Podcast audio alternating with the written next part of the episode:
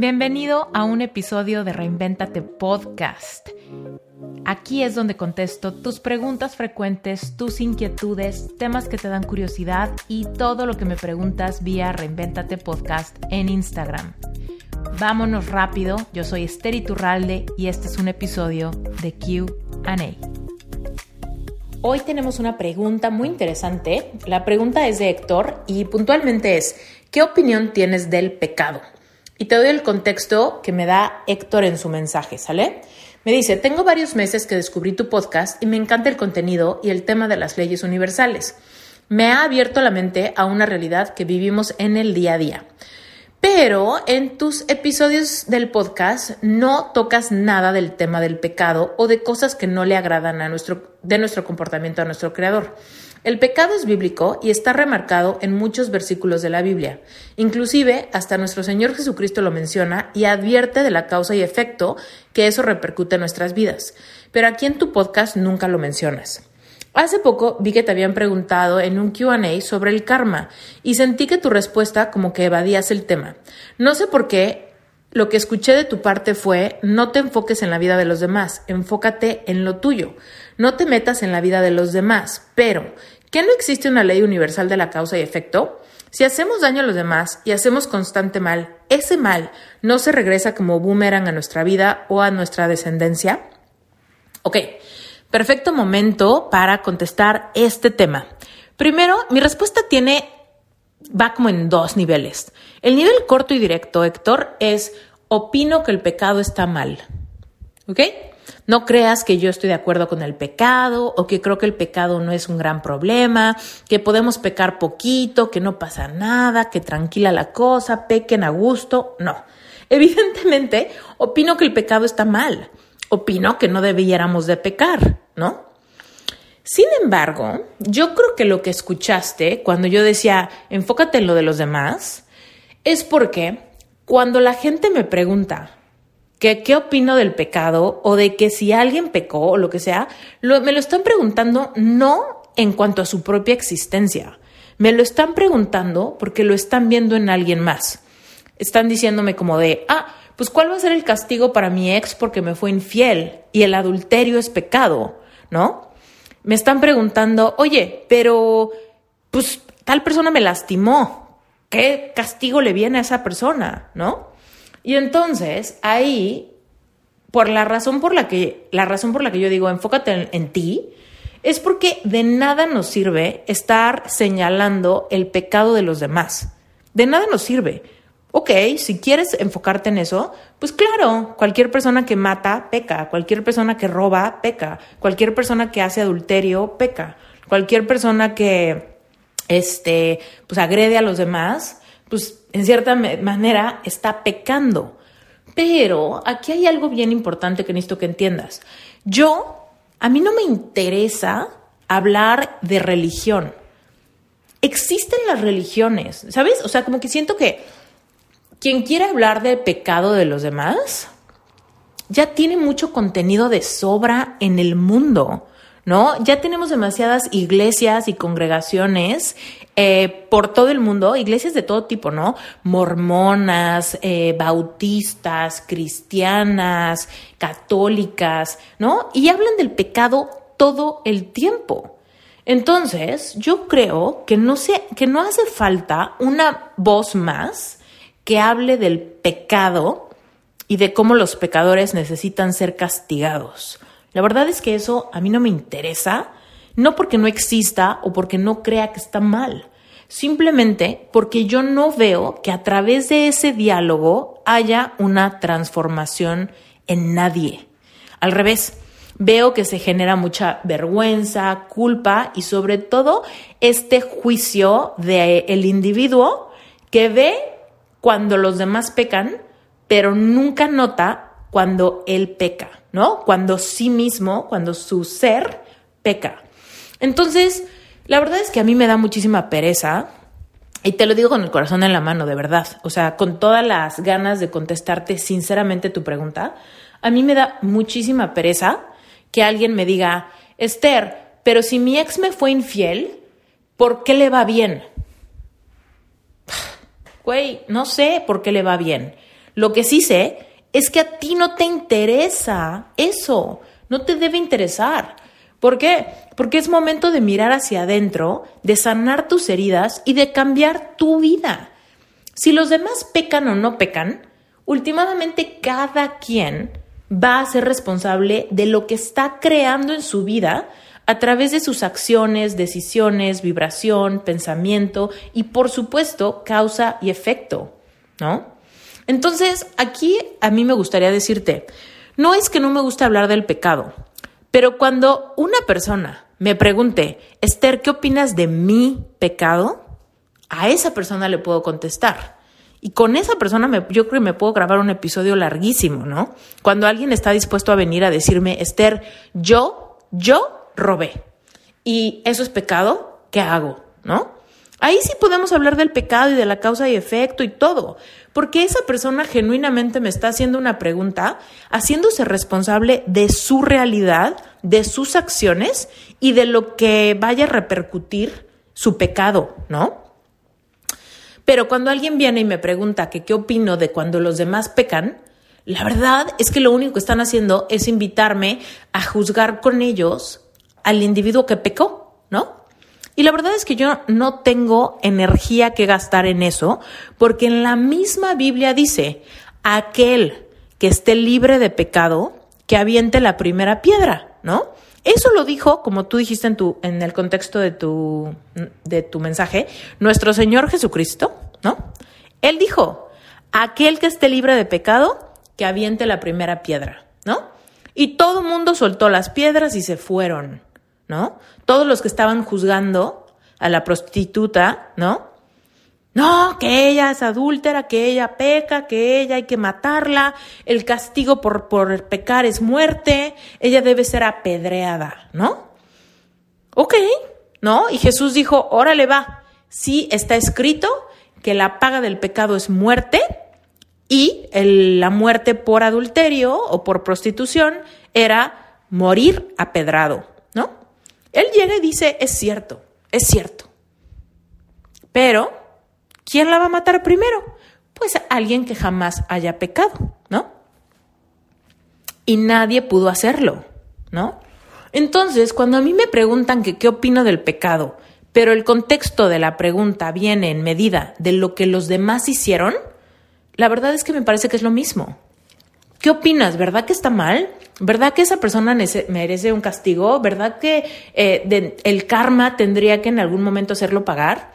Y la verdad es que a mí no me, no me gusta meterme en esas conversaciones, no porque evada el tema, sino porque yo misma me estoy enfocando en juzgar a alguien más cuando eso es algo que todos los seres humanos debemos de desaprender.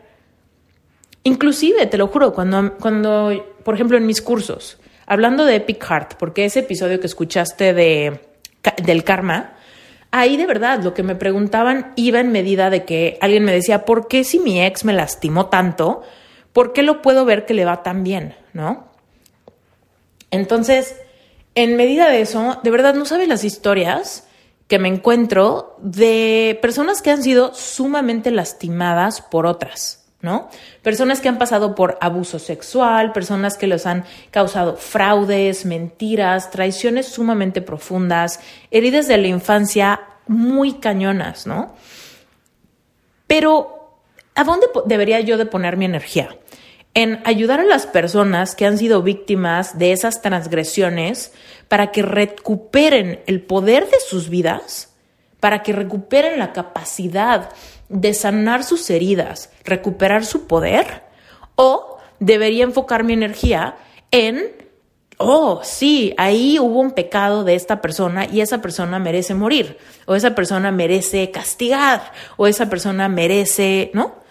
O sea, la verdad es que yo creo que como coach, a mí me corresponde ayudar a mi coachee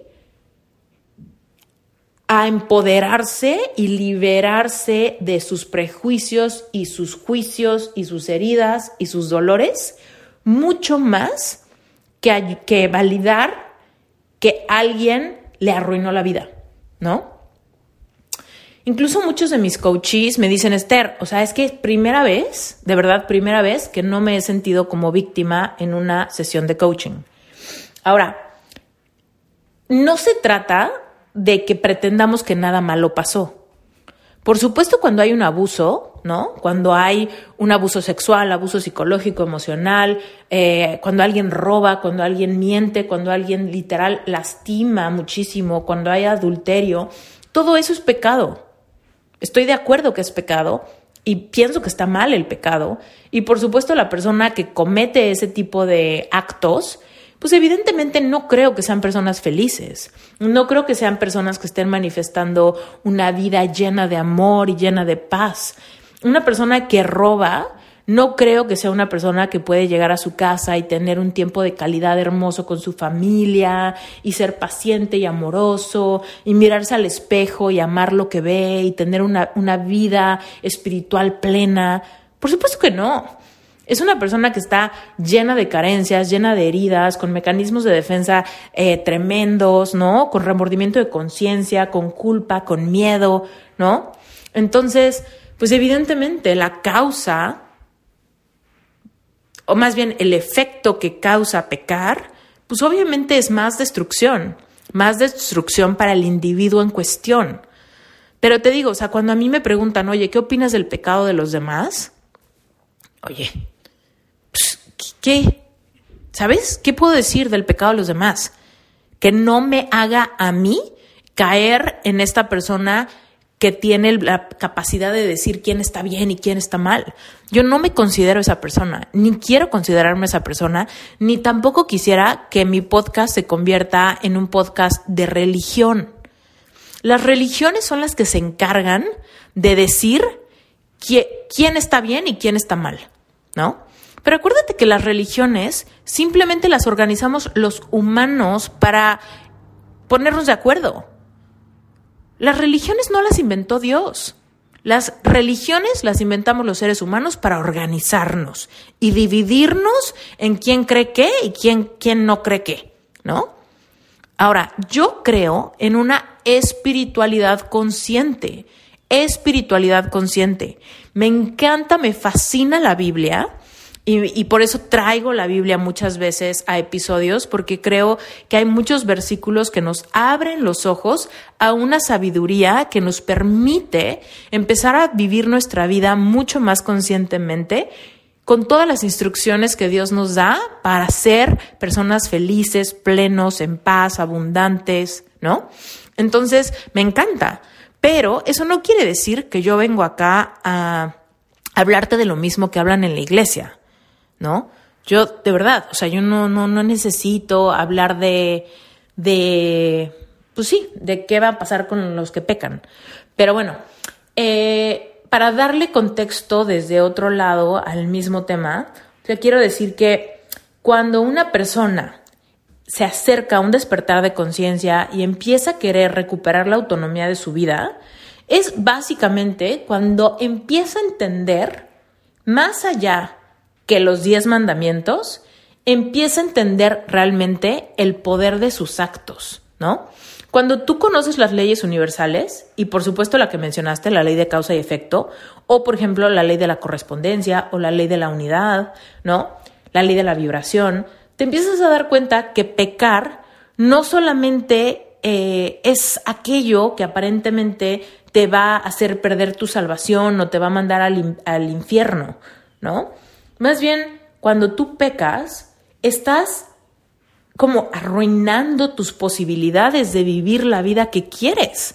Porque no hay forma que tú vibres en amor y lastimes a alguien.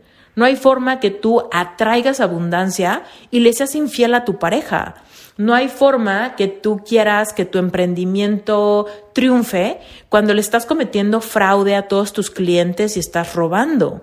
No hay forma, ¿no? No hay forma que tú puedas ir y matar y al mismo tiempo cumplir los sueños de tu infancia. ¿Me explico? Entonces, a mí me gusta mucho más y puede haberse interpretado como evasión del tema, traer el tema, o sea, traer al cliente o a la persona que hace la pregunta a dejar de ver a los demás y verse a sí mismo. ¿No?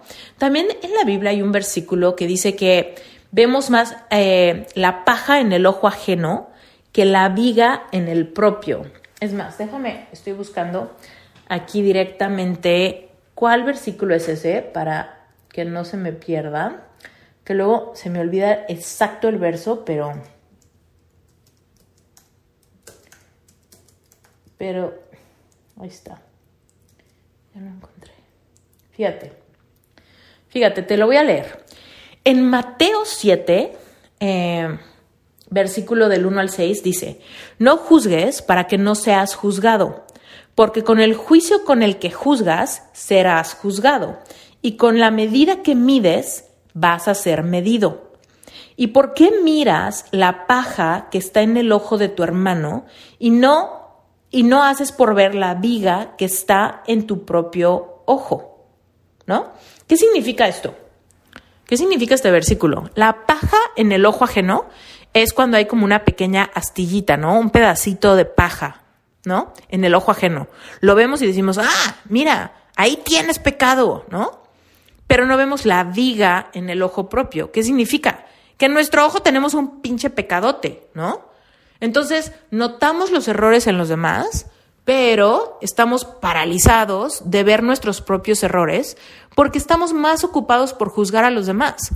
Ahora, te voy a decir, si alguien comete eh, un ultraje, ¿no? Por ejemplo, un violador. Un violador viola a alguien.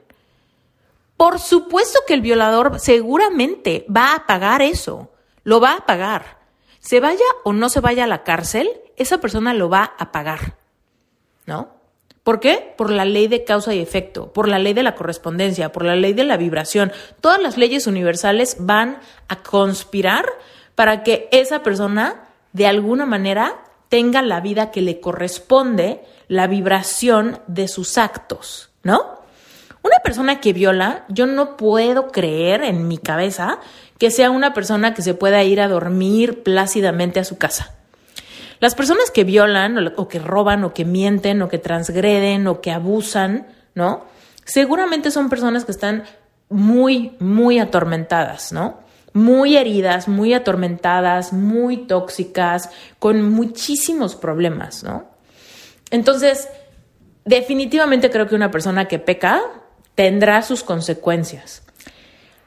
Lo que quiero que me cachen aquí es que si nosotros perdemos el tiempo hablando de los que, de los que están haciendo cosas malas, ¿no?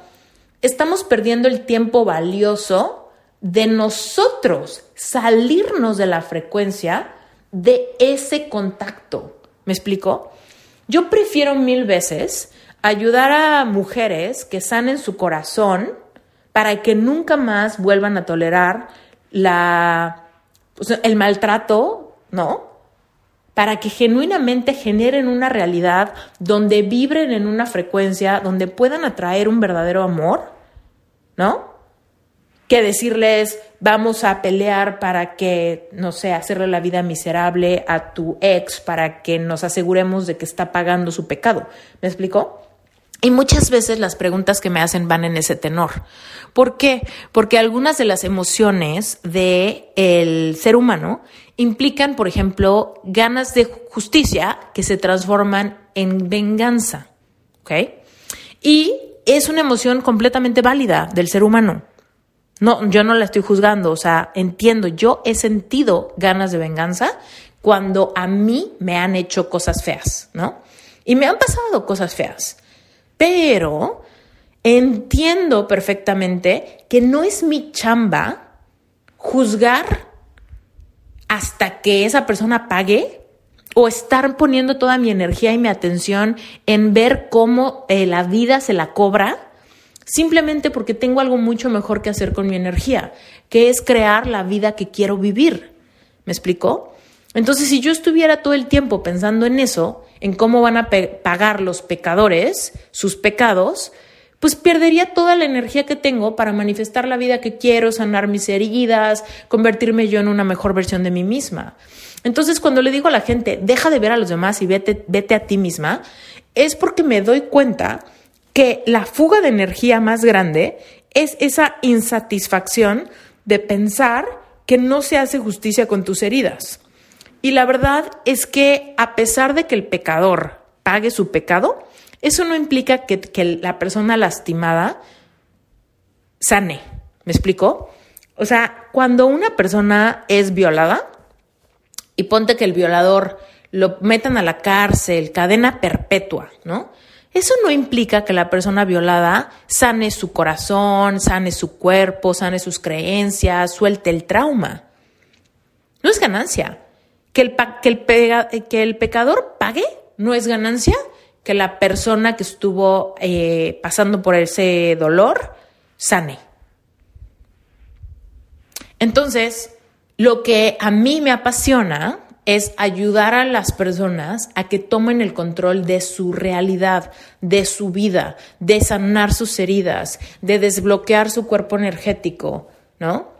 De aprender a, transitar experiencias dolorosas desde un lugar donde hay esperanza, donde se puede salir adelante. Y muchas veces todo, o sea, la única manera de lograr eso es a través del cambio de perspectiva. Entonces te digo, o sea, pensemos, ok, sí, el pecado es pecado y el pecado está mal, ¿no? Sin embargo, solamente quien esté libre de pecado puede venir a juzgar a un pecador. Y yo no sé tú, Héctor, pero yo no estoy libre de pecado, ¿no? También en la Biblia dice, justo solo hay uno, ¿no? Y no creo que ese uno seas ni tú, ni yo, ni nadie que nos esté escuchando. Se refiere a Jesús, ¿no? Entonces, pues ahora sí que yo creo que todos podemos estar de acuerdo que pecar está mal. O sea, yo no creo que haya alguien que me diga, no, Esther, yo creo que lastimar a los demás, pues, de alguna manera es justificado. A ver, obviamente cuando, cuando se peca con intención, cuando hay un individuo que quiere lastimar intencionalmente, ¿no? A alguien más, ya sea con mentiras, con ultrajes, con no sé, con una estafa, con todas estas cosas, ¿no? Que pueden pasar, pues obviamente esa persona, nadie, nadie estaría de acuerdo que eso está bien, ¿no? Entonces, no creas que yo estoy de acuerdo con el pecado, por supuesto creo que está mal, pero pues realmente a mí no me gusta hablar de temas que la religión ya apabulló tanto que yo creo que no hay nadie que no hay nadie que no haya escuchado el diálogo de, de la iglesia ante el pecado. Y la verdad es que a mí esas cosas ya me, dan, me dan mucha pereza, la verdad. Me dan mucha pereza porque no veo cómo nos hacen la vida mejor. Entonces, te digo, cuando alguien me pregunte, oye Esther, yo pequé, yo. Ah, bueno, ok, hablemos de eso. Hablemos de dónde viene, qué hiciste, cómo te perdonas, cómo compensas tu error, ¿Qué es lo que hiciste? ¿Qué, qué efectos están dándose a través de lo que hiciste? ¿Cómo pudieses eh, como remendar la ofensa? ¿No? Y podemos hacer muchísimas cosas. ¿Y cómo, cómo te confiesas con Dios? ¿Y cómo te perdona Él? ¿Y cómo te liberas de esta carga? ¿Y cómo sanas las raíces que te hicieron pecar? ¿No? De lo que sea que haya sucedido. Muchas personas mienten por miedo. Bueno, a ver, ¿de dónde viene ese miedo? Pues el miedo viene del rechazo, ¿no? por ejemplo. Entonces, pues obviamente si alguien me preguntara eso, obviamente tendría que yo saber mucho más el contexto como para darle una explicación. Pero bueno, así en corto, ¿qué pienso del pecado? Pues pienso que está mal, pero al mismo tiempo pienso que nuestra perspectiva puede ser bien tóxica cuando hablamos del tema del pecado, porque queremos escuchar lo mismo, queremos escuchar lo mismo, el pecado está mal, el pecado es muerte, no hay que pecar. Pues sí, no, no hay que pecar. Pero yo creo que eso, para la audiencia de este podcast, yo creo que es obvio, ¿no? Si tú escuchas este podcast, Héctor, yo sé que tú ya tienes una opinión hecha del pecado. Entonces, no necesitas escuchar de mí qué pienso yo del pecado, porque tú ya sabes que el pecado está mal, ¿no? Y yo quiero que este podcast sea, sea para personas que ya están iniciadas en querer ser buenas personas. Te lo juro, yo no creo que este podcast lo escuche ningún violador. Yo no creo que este podcast lo escuche ningún estafador, ¿no? No creo. Simplemente no creo que les interese de qué hablo. Están en completamente otra frecuencia. Entonces, cuando estoy hablando con mi audiencia, que es gente como que, que tiene ganas, que tiene ganas de ser una mejor versión, que tiene ganas de sanar sus heridas, que tiene ganas de cambiar su vida, entonces lo mejor que puedo hacer es decirte, ok, aquel que peca, pues obviamente tendrá las consecuencias de su vida, porque todos estamos manifestando nuestra propia realidad. Pero si tú estás atorado o atorada porque alguien te transgredió a ti, vamos a recuperar tu poder, deja de mirar al pecador y empieza a ver qué puedes hacer tú para alejarte de esa realidad, para alejarte de ese tipo de personas, para poner límites, para protegerte, para sanar tu cuerpo, para sanar tu corazón, para sanar tu capacidad de confiar, para que entonces puedas seguir cumpliendo tus sueños y seguir conectando de la manera en la que quieres conectar, ¿no? Entonces, bueno, pues espero que haya quedado claro. Te lo juro que si hay algo que no me da como cosa, es evadir temas. Te lo juro que no quiero evadir el tema del pecado. Pero no tengo ganas de decir lo mismo, ¿no? Ni, o sea, como que, no sé, siento que aquí la audiencia de Reinventate ya está tan iniciada en ese tema que necesitamos hablar desde la perspectiva de conciencia despierta, que es lo que a nosotros nos atañe, ¿no? Estoy segura que tú también, Héctor, o sea, estoy segura que tú ya sabes que el pecado está mal. Entonces no necesitas que yo te lo repita en un episodio. Quizá te lo repito en un episodio y te va a dar flojera, te vas a ir a escuchar otros, otro podcast, ¿no? Entonces, te doy muchísimas gracias por escuchar Reinvéntate. Gracias por tu pregunta. La verdad es que disfruté mucho grabar este episodio. Espero que a los demás les haya servido y que esto nos invite a decir, bueno, a ver, no juzgues porque igual así vas a ser juzgado. No midas el error de los demás porque con esa misma medida se van a medir tus propios errores. No te fijes en la paja ajena y mejor fíjate en la viga que está en tu ojo. Toda esa sabiduría está en la Biblia, además de que dice el que esté libre de pecado que aviente la primera piedra.